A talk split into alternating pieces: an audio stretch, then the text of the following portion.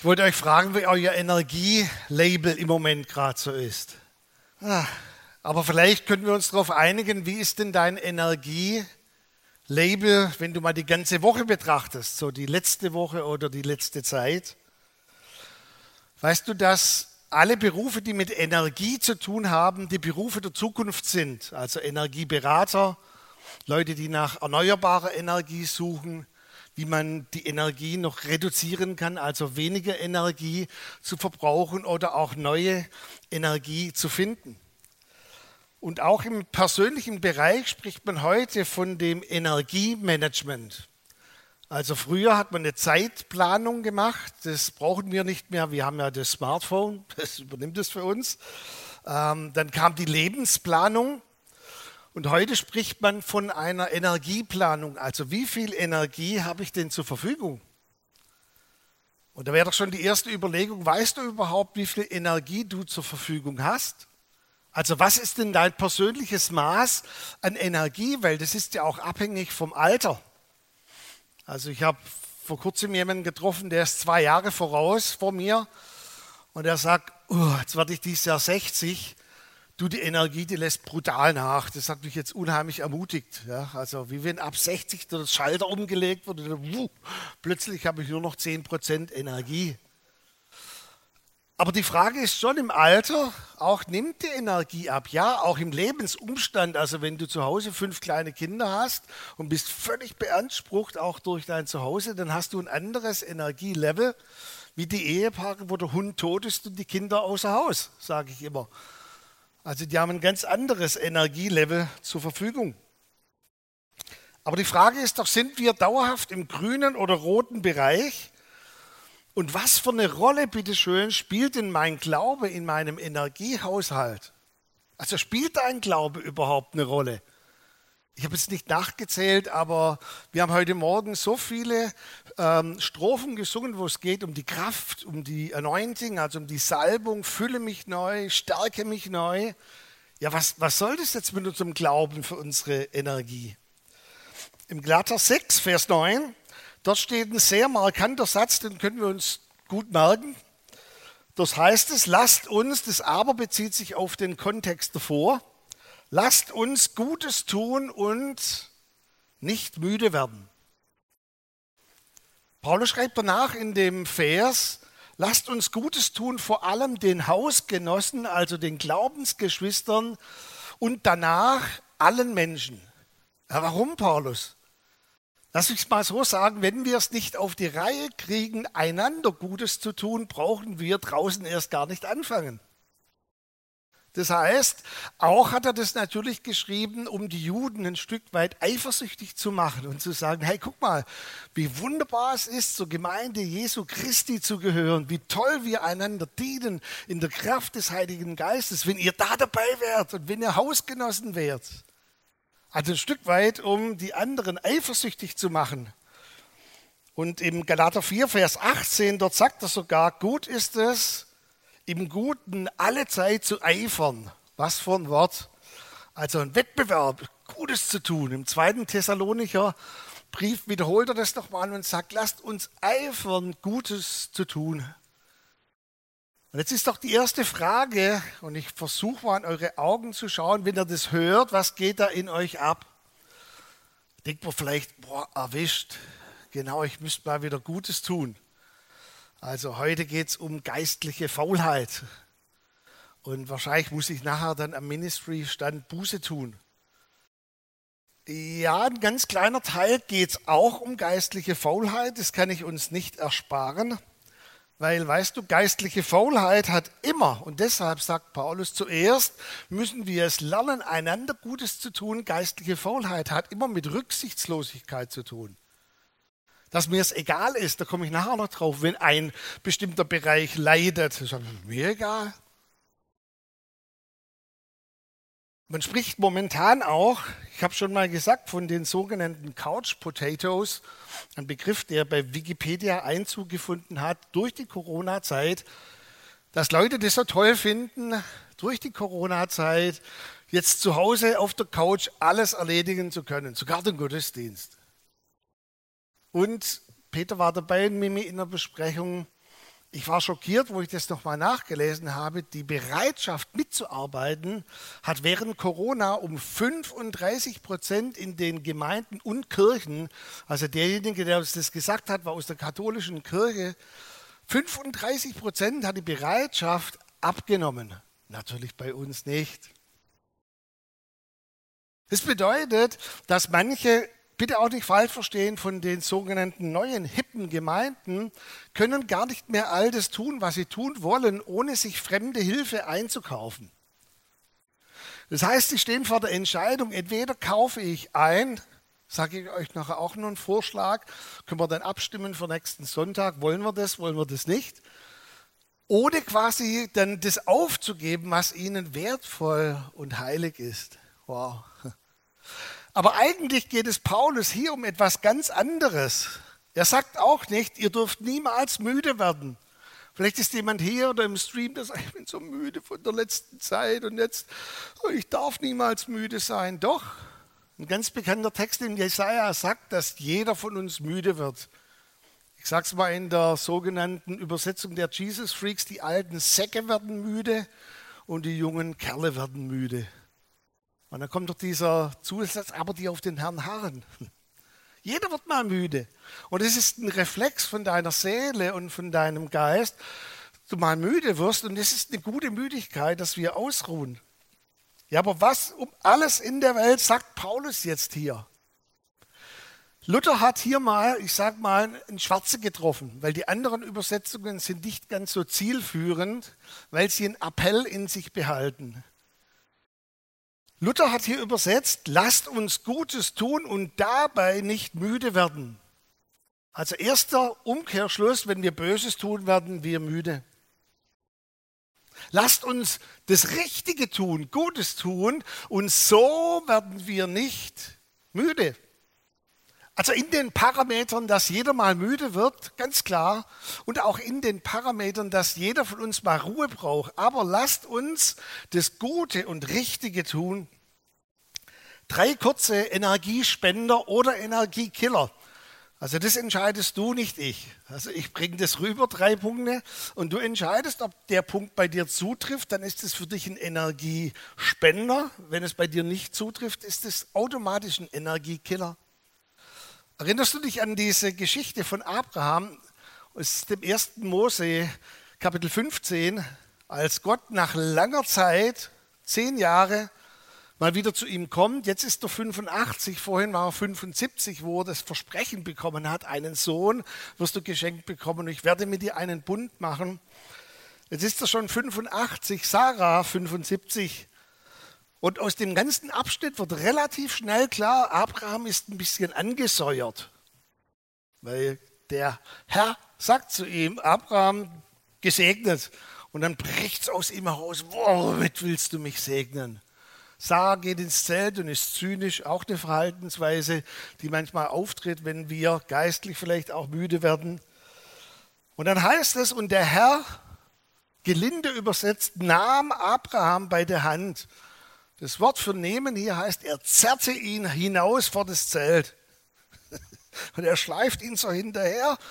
Da sagt Abraham, blick mal zum Himmel hoch. Kannst du die Sterne zählen? Ich habe ja auch einen Sternenhimmel, hier wird es noch gehen. Aber Abraham sagt, Mensch, ich, das ist ja unfassbar. Und dann sagt Gott zu ihm, Abraham, hör mal her, ich mache keine halben Sachen.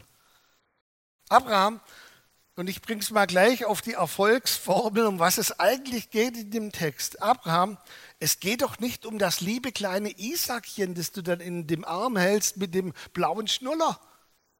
Kapierst du es denn nicht, Abraham? Es geht darum, dass aus dir ein Volk wird, ja, sogar noch mehr. Es geht um Abraham, Isaak und Jakob, ein Volk und du wirst sogar genannt werden, der Vater vieler oder manche Übersetzungen sagen, der Vater aller Völker wirst du genannt werden. Und ganz ehrlich, Abraham hat es nicht geschnallt. Der hat es gehört, der glaubte dem Herrn, aber dass er die, die Fülle von dem verstanden hat, was Gott zu ihm sagt, das zweifle ich mal an. Weil die ganze Fülle haben heute auch viele noch überhaupt nicht verstanden, um was es eigentlich geht. Es geht Gott nicht darum, dass Abraham, Isaak und Jakob und das Volk Israel, es geht, sagt der Galaterbrief, um den einen Samen, Jesus Christus. Und das haben so wenige im Alten Testament geschnallt. Am Anfang haben auch diese Gemeinden noch gebetet, du Gott Abrahams, Isaaks und Jakobs. Und später hat Apostel Paulus immer dazugefügt, und der Vater unseres Herrn Jesus Christus.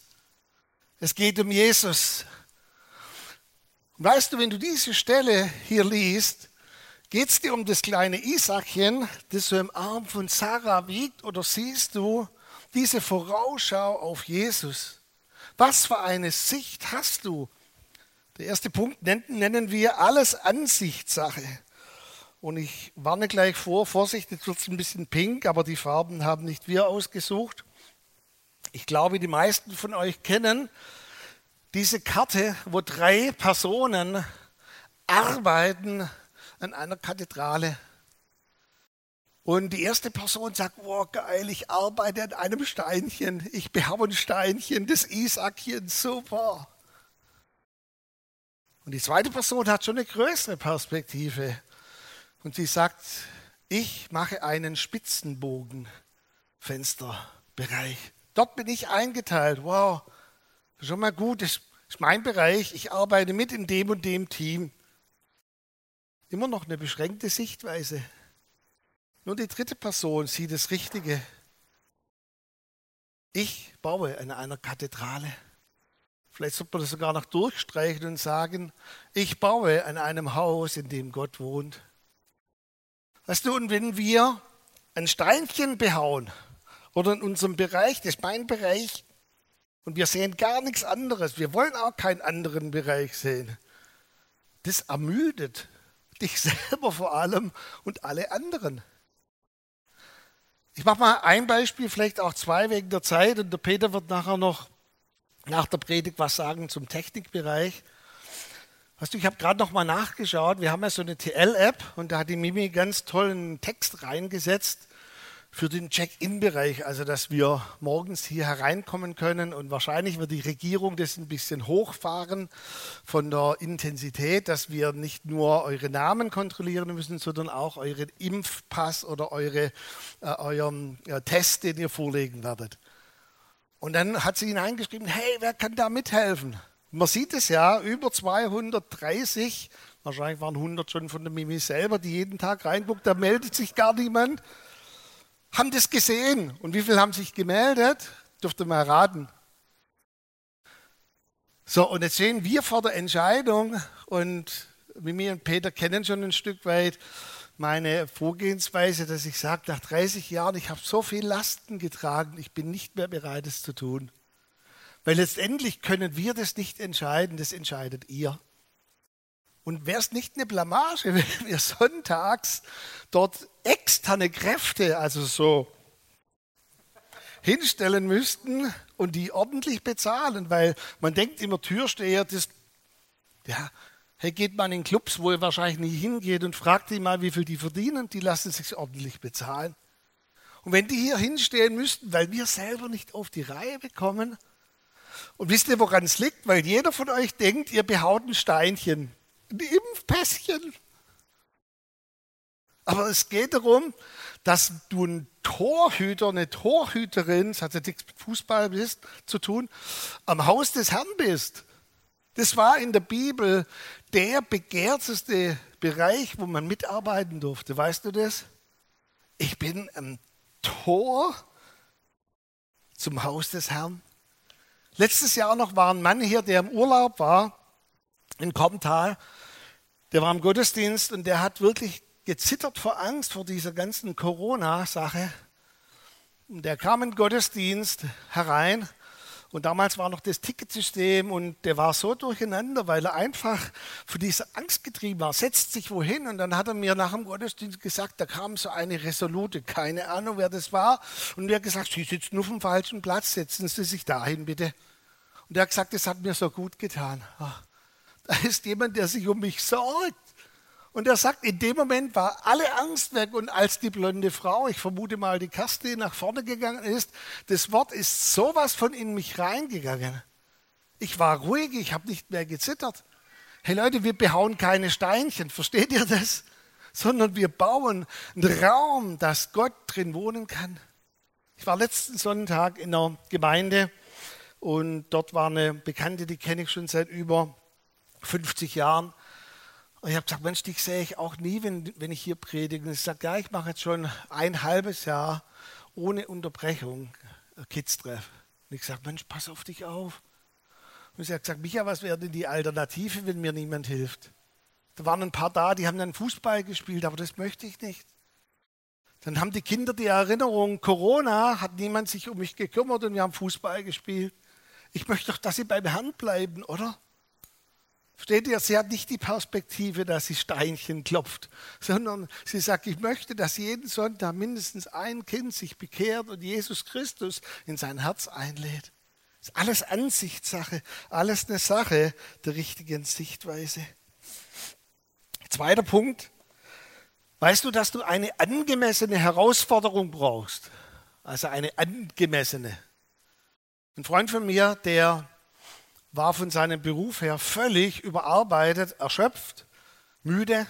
Man hat dann gesagt, Burnout hört sich besser an und wird bezahlt von der Krankenkasse. Der ging in eine Kur und hat gesagt, oh, mal so richtig auspennen. Oh, super. So bis halb elf jeden Tag. Ihr lacht schon.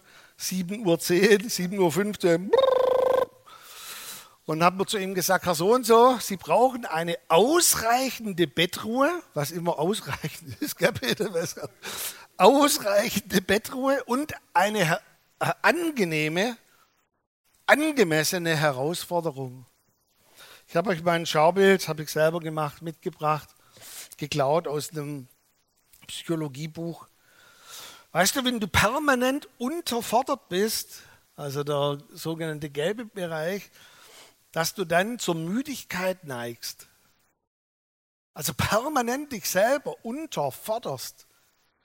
Dann kommt der rote, äh, der grüne Bereich, eine angemessene Herausforderung. Und übrigens hat dasselbe Buch auch Jürgen Klinsmann beim Sommermärchen gehabt, weil er das so oft wie ein Mantra wiederholt hat. Wir dürfen nicht nachlassen in der Spannung. Wir müssen die Spannung hochhalten und dann der Strich kurz vor der Überforderung hat er gesagt, am Sonntag schlagen wir brutal zu. Erinnert ihr euch noch? Da fahren wir ganz hoch und dann schlagen wir brutal zu. Also da ist die, anscheinend die höchste Leistungsfähigkeit.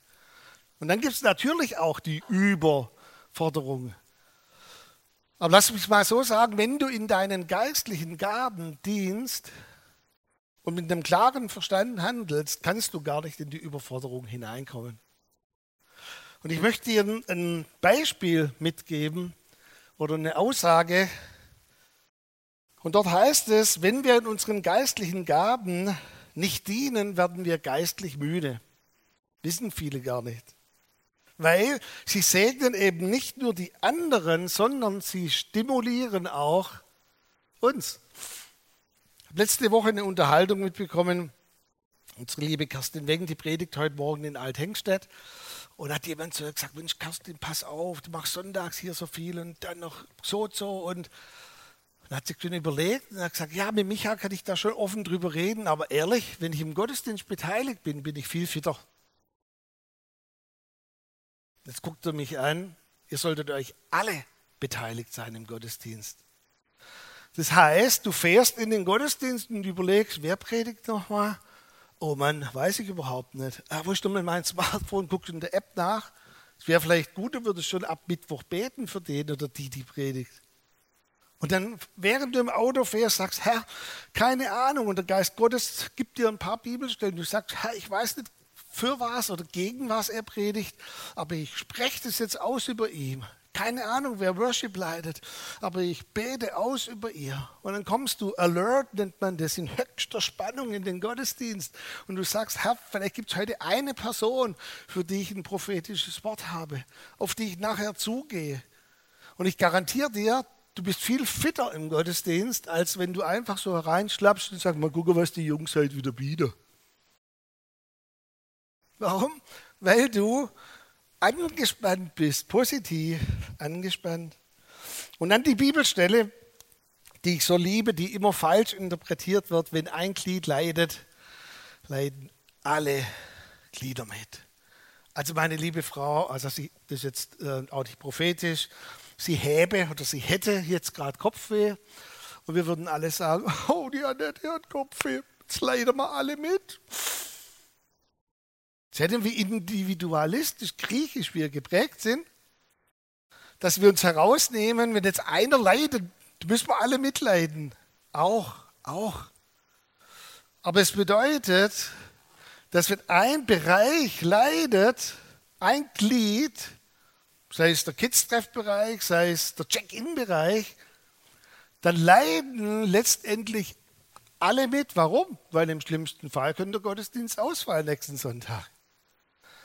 Und jeder, der ein bisschen in der Körperspannung zu tun hat, weiß, dass meistens der Schmerz, wenn er hier entsteht, gar nicht hier ursächlich war, sondern in einem ganz anderen Bereich. Aber das Leid tritt meistens an einer anderen Stelle auf. Angemessene Herausforderung. Und das letzte, toxische oder heilsame Gedanken und Sprache.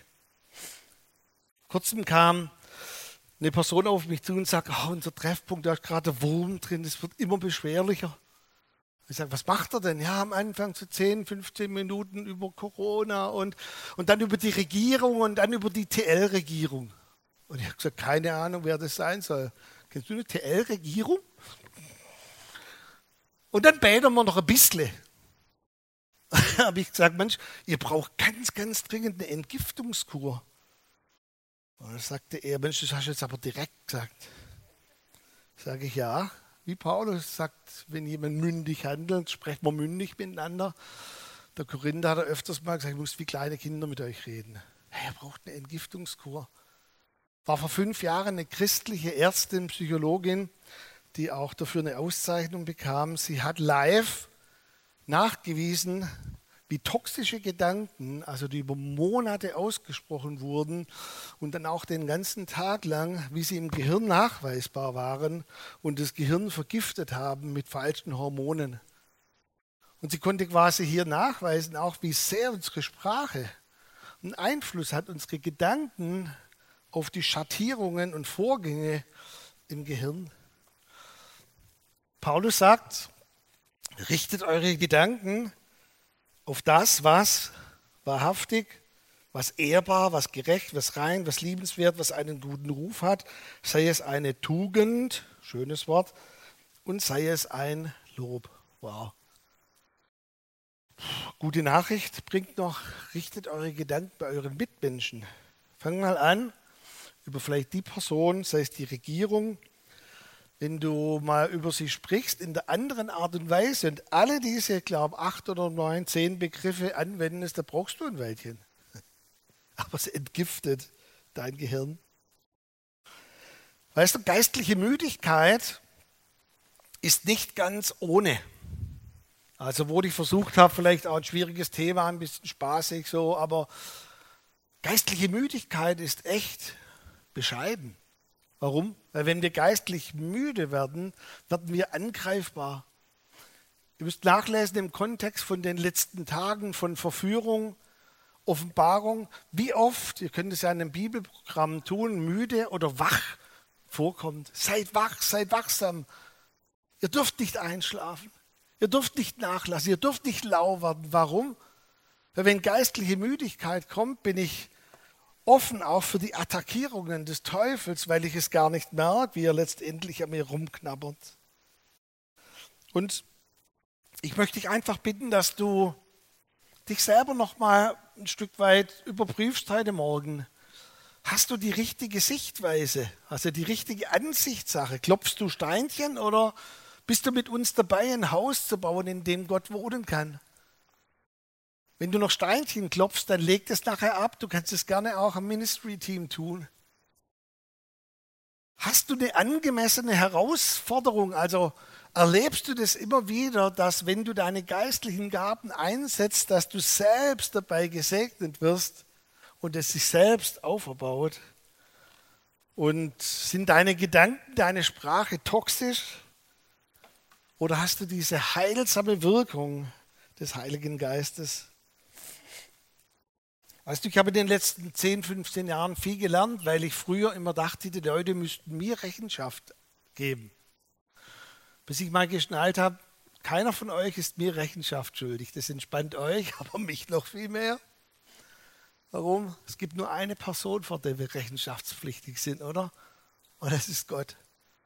Und wenn der Heilige Geist heute Morgen gezupft hat oder was immer er bei dir tut, es ist deine Sache zu reagieren.